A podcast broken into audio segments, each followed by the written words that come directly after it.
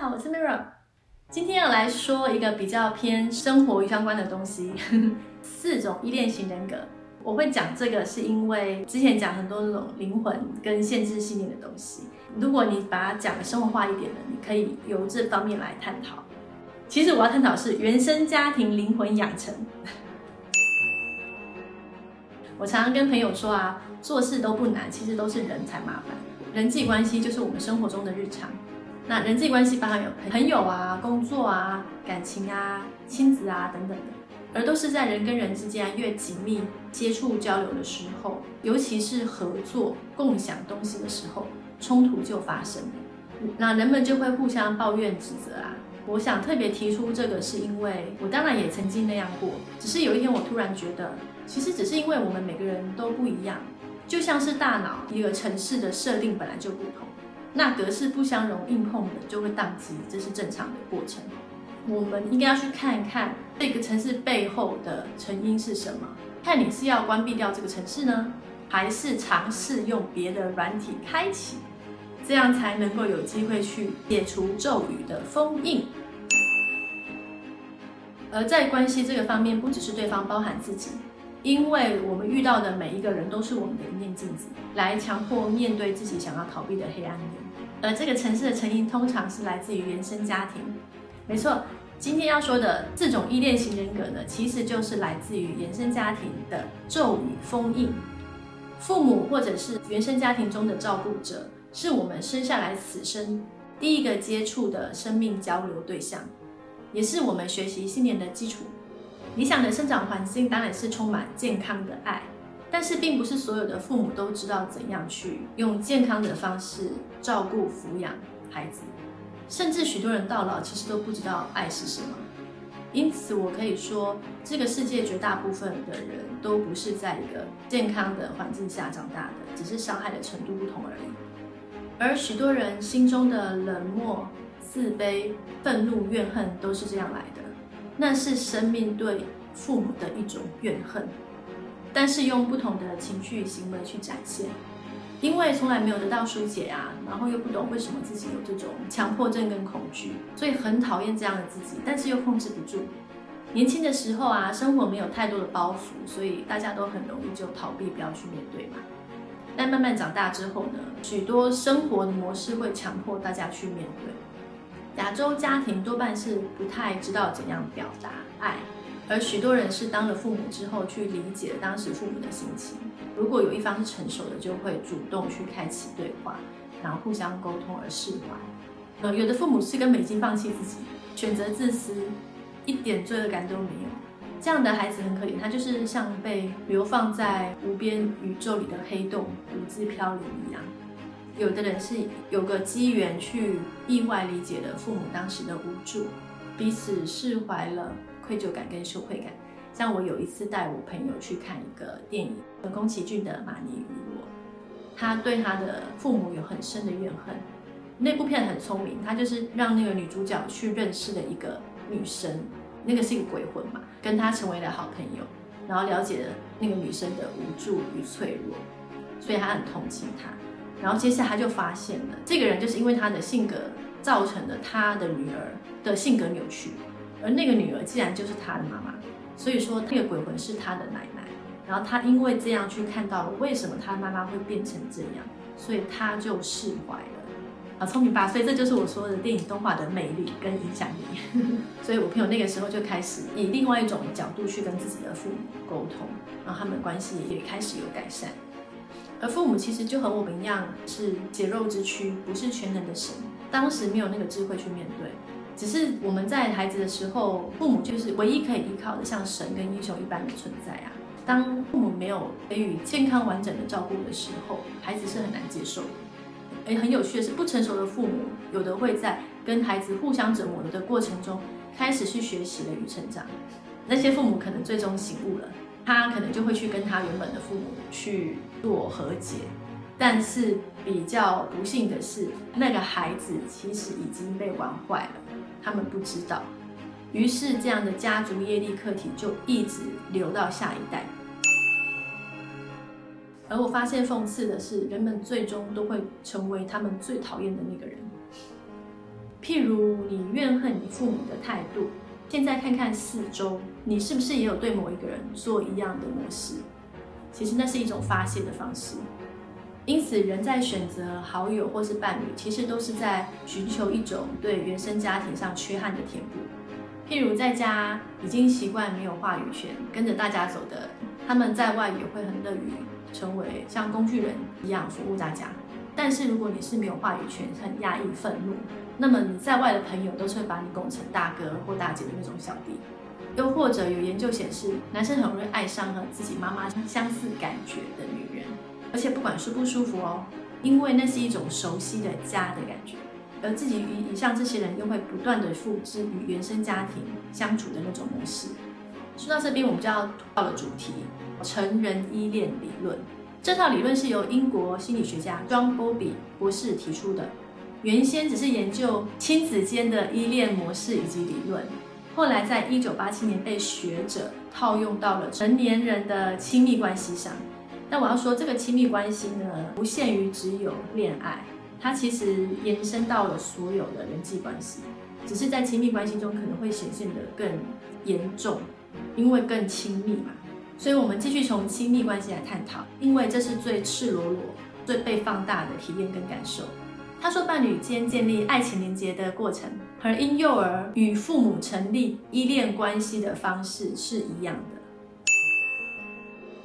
学者基于有三种婴儿类型，是用焦虑性和回避性两个维度来做组合，发展提出了成人的四种依恋型人格，分别是。安全型、痴迷型、恐惧型和疏离型。第一类型是愉快与互信的安全型，它是低焦虑、低回避。这这种与亲子依恋的情况相同，在亲密关系中，安全型的恋人有最愉悦自在的情绪体验。他们认为自己和他人都值得拥有爱与信任，因此毫无保留地交付真心，不害怕失去，也不恐惧亲密。第二类是占有与沉溺的痴迷型，它是高焦虑、低回避。痴迷型的恋人是由依恋与矛盾的发展而来，认为自己不值得被爱，所以很容易焦虑，但又认为他人很可信，所以他又很低的回避，一直想要去确认你之间的亲密。他们想要从伴侣身上确认自己的价值，重获幼年缺失的安定感和安全感。因此，常常会对情感表出超乎常人的需求，过度依赖在伴侣的回应上，而因为这样的自卑，同时会产生很强的占有欲和控制欲，所以关系会充满爱恨交加。同时，他又自卑、自负、敏感，又容易嫉妒，常常都会觉得啊，对方不爱我了。而且很有趣，他们常常反而比较容易爱上不喜欢他们的人。第三种是害怕与避免的恐惧型。这是高焦虑与高回避，他们对自己没有自信，也不相信任何人。在和别人相处的时候，觉得一旦过于亲密，会感觉开始被对方依赖，顿时莫名其妙产生厌恶，想要逃跑。但是当疏远的时候呢，又很渴望想要那个亲密的感觉，看起来就很像是忽冷忽热、若即若离的心理操控者。他们害怕被拒绝而避免亲密。害怕被抛弃而宁愿选择孤独，即使渴望被爱，也要尽力的推开靠近的人。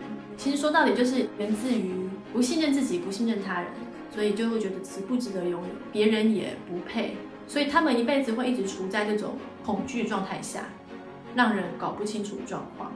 第四种是自我与独立的疏离型，这是低焦虑、高回避。他说疏离型呢和恐惧型有点不一样。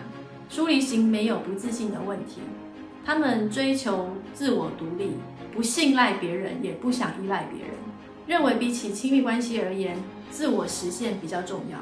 其实这是源自于童年的时候，父母忽视了他们情感上的需求，所以他们对父母有觉得父母做的不够好的怨恨。疏离型的人，他并不是觉得羞耻，而是觉得别人会做的不够。那么这样的亲密的关系没有必要，自己一个人过的反而还比较好，不用受伤，也不用怕被拖累。恐惧型呢是一种很绝望的心理状态，那疏离型呢，他们通常是比较积极自由的人格，他们不担心别人不喜欢自己，因为他们回避被别人控制，所以他们大部分的时间会花在自我人生实践跟升华。但是往往因为疏于表达，常常被人误解。然后值得留意的是，研究显示，不管是恐惧型或是疏离型，在回避的展现下，那种独立看起来其实不是真的独立。他们不是不在意，而是对亲密关系的一种逃避压力的自我防御机制。因此，身边的人如果可以看出来，他们的冷漠只是在表达他们的焦虑与不安。而有趣的是，研究显示，痴迷型的人很容易被恐惧型和疏离型这样高回避的人所吸引，因为那是他们熟悉的父母相处模式啊，那种内心的混乱是他们记忆中家的感觉。我也是看到这个理论嘛，然后去看一下，我自己有些安全型面相，但我大部分其实是疏离型的，尤其我是白羊座上升在射手。白羊座的人是很清楚知道自己的兴趣喜好，热爱的事情不能做，就干脆杀了我吧那样子。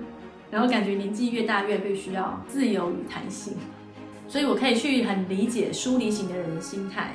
对于没有明确表示不会去影响自己热爱做的事情之前，任何过度密切交流的强制合作关系，都会很有压力或觉得麻烦。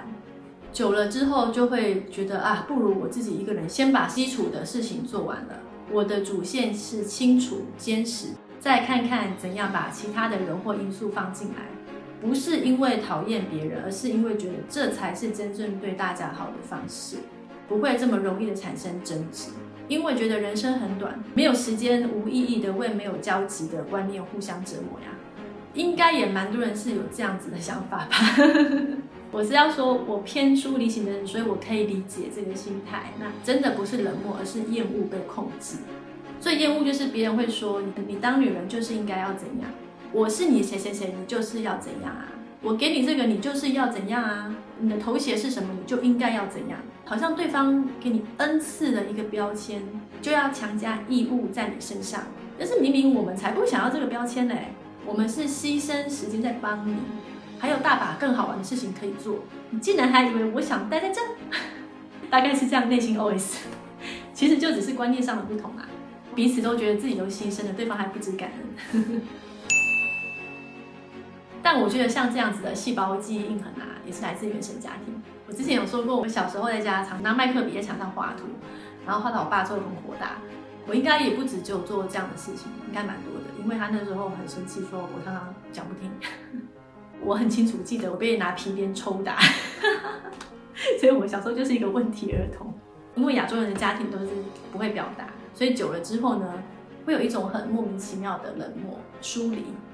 但是你其实也知道，大家都是彼此关心的，可是好像就是没办法讲出赤裸裸的文字，所以久而久之变成了一种克制的冷漠模式，不要加深，也不要倒退，就保持一个温和的距离，好像最安全。其实我要做这个影片的原因，是因为我突然领悟到，这个是影响生活方方面面的问题症结点。就算原生家庭的情绪不处理，你从伴侣或朋友上寻求温暖，但同样的问题你也会在他们身上看到，因为你会去一直复制一样的模式。而真正下指令的那个城市，其实是来自于原生家庭。所以或许真正的解答，是要先去面对原生家庭的那个问题。其他生活面向人际关系的点也都会同时得到化解，但我还是要说，疏离型的人啊，我们是很需要空间的。其实我们很喜欢人们，充好电就会自动出来服务，散播好能量。但是那个电池就是因为突然放电吧，然后就没电了，所以必须要回来充电。所以大部分时间不是我们生病啊，或者是很沮丧啊，其实就是需要充电，可能是像睡觉、画图啊、看电影、听音乐啊。努力让自己恢复到精神能量饱满的状态，然后如果被中断啊，你会觉得自己很糟糕哎，觉得自己状况不好，会很羞愧去面对人们。所以有时候过度的关心会一直要解释，就会变成一种心理上的压力，就会闭关消失，因为就真的完全没有电了。我想说，疏离感的人对于朋友或伴侣或家人之间造成这样的误会，真的是很不好意思。我们也都是要好好的努力改进。你知道有时候我在闭关的时候啊，收到朋友来的信息还是很开心的。就是温暖记在心里，只是当下真的是没有力气回应。在工作之余还要做影片，跟我其他的 project 真的是很烧脑很累，说我花很多时间在休息，要不然我就不能再做我热爱的事情啊，我会觉得自己很糟糕很失败，也是我还在克服一个地方啊，就是压力是我自己给我自己的，其实也没有人在挑剔嫌弃我们，都是我们自己在嫌弃自己，对吧？反正想念我的时候就可以上来看一下我影片嘛，这也是我做影片的一个目的。同样的东西，我可能对一个人讲要讲三个小时，但是我想说，哎，我就做个影片话，说不定会有很多人可以同时看到，那我们可以继续创造更多影片，传达更多讯息。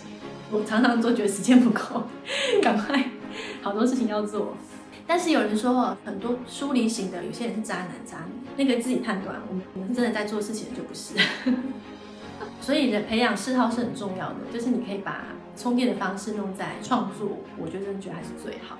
而不是用其他的方式去填补内心空虚或充电，然后变成了渣男渣女，对吧？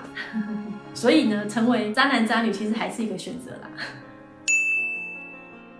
最后要说到，那怎么样去改善这些问题呢？然后我看到很多人的结论都是说，我们要如何去获得一份安全感、依恋型的感情？因为很多人会觉得说啊。这些痴迷型、疏离型、恐惧型的人呢，要改善这样的人格，就是要去找一个安全型的恋人。这样听起来呢，是要找那个人来救赎自己、感化自己。但我觉得那个人也太倒霉了吧！很多人就是被折磨过后呢，没有感化的那个人，那个安全型的自己也变形了。除非是那个安全型的人，他底气也很强大。我有一千满满的爱，你拿零点一分啊，对他摩擦。所以，我个人认为，解答应该不是要去找那个人，而是让自己成为那个人。所以，应该要问如何让自己成为安全型依恋人格。第一，首先要觉察自己的依恋类型，回溯与原生家庭的互动，探索你的创伤症结点。第二，学习要如何健康的表达情感需求，允许自己展现脆弱，因为人们需要看到最真实的故事。第三，要理解自己和家人是一体的这个宽恕的课题，与自己还有家人做和解。你要宽恕的其实不只是家人，还有自己。第四，接纳不完美。内在冲突呢是源自于讨厌自己，但因为自己和家人是一体的，所以我们首先要去解决的可能是要接纳家人的不完美。接下来你就可以接纳自己的不完美了，那么你才会重新爱上自己，并且知道怎样爱自己。第五点，这是最实际的，叫重新规划界限。接纳的并不代表你完全同意他们的行为，我们和解了，那不要再互相纠结。但是并不代表你要容许他继续做一些不合理的行为。所以划下界限是非常重要的，找出我们能够自处并与他人共处的平衡方式，依照那个事情的发展以及自己情绪的变化呢，去重新规划那条界限。那你就可以慢慢的在生活中得到安全感与信任，因为只有当你成为了安全型的依恋人格时候呢，你跟所有的人就能够和平的共处。当我们能够与自己和解，我们就征服了最难搞的敌人。那还有谁我们搞不定，对吧？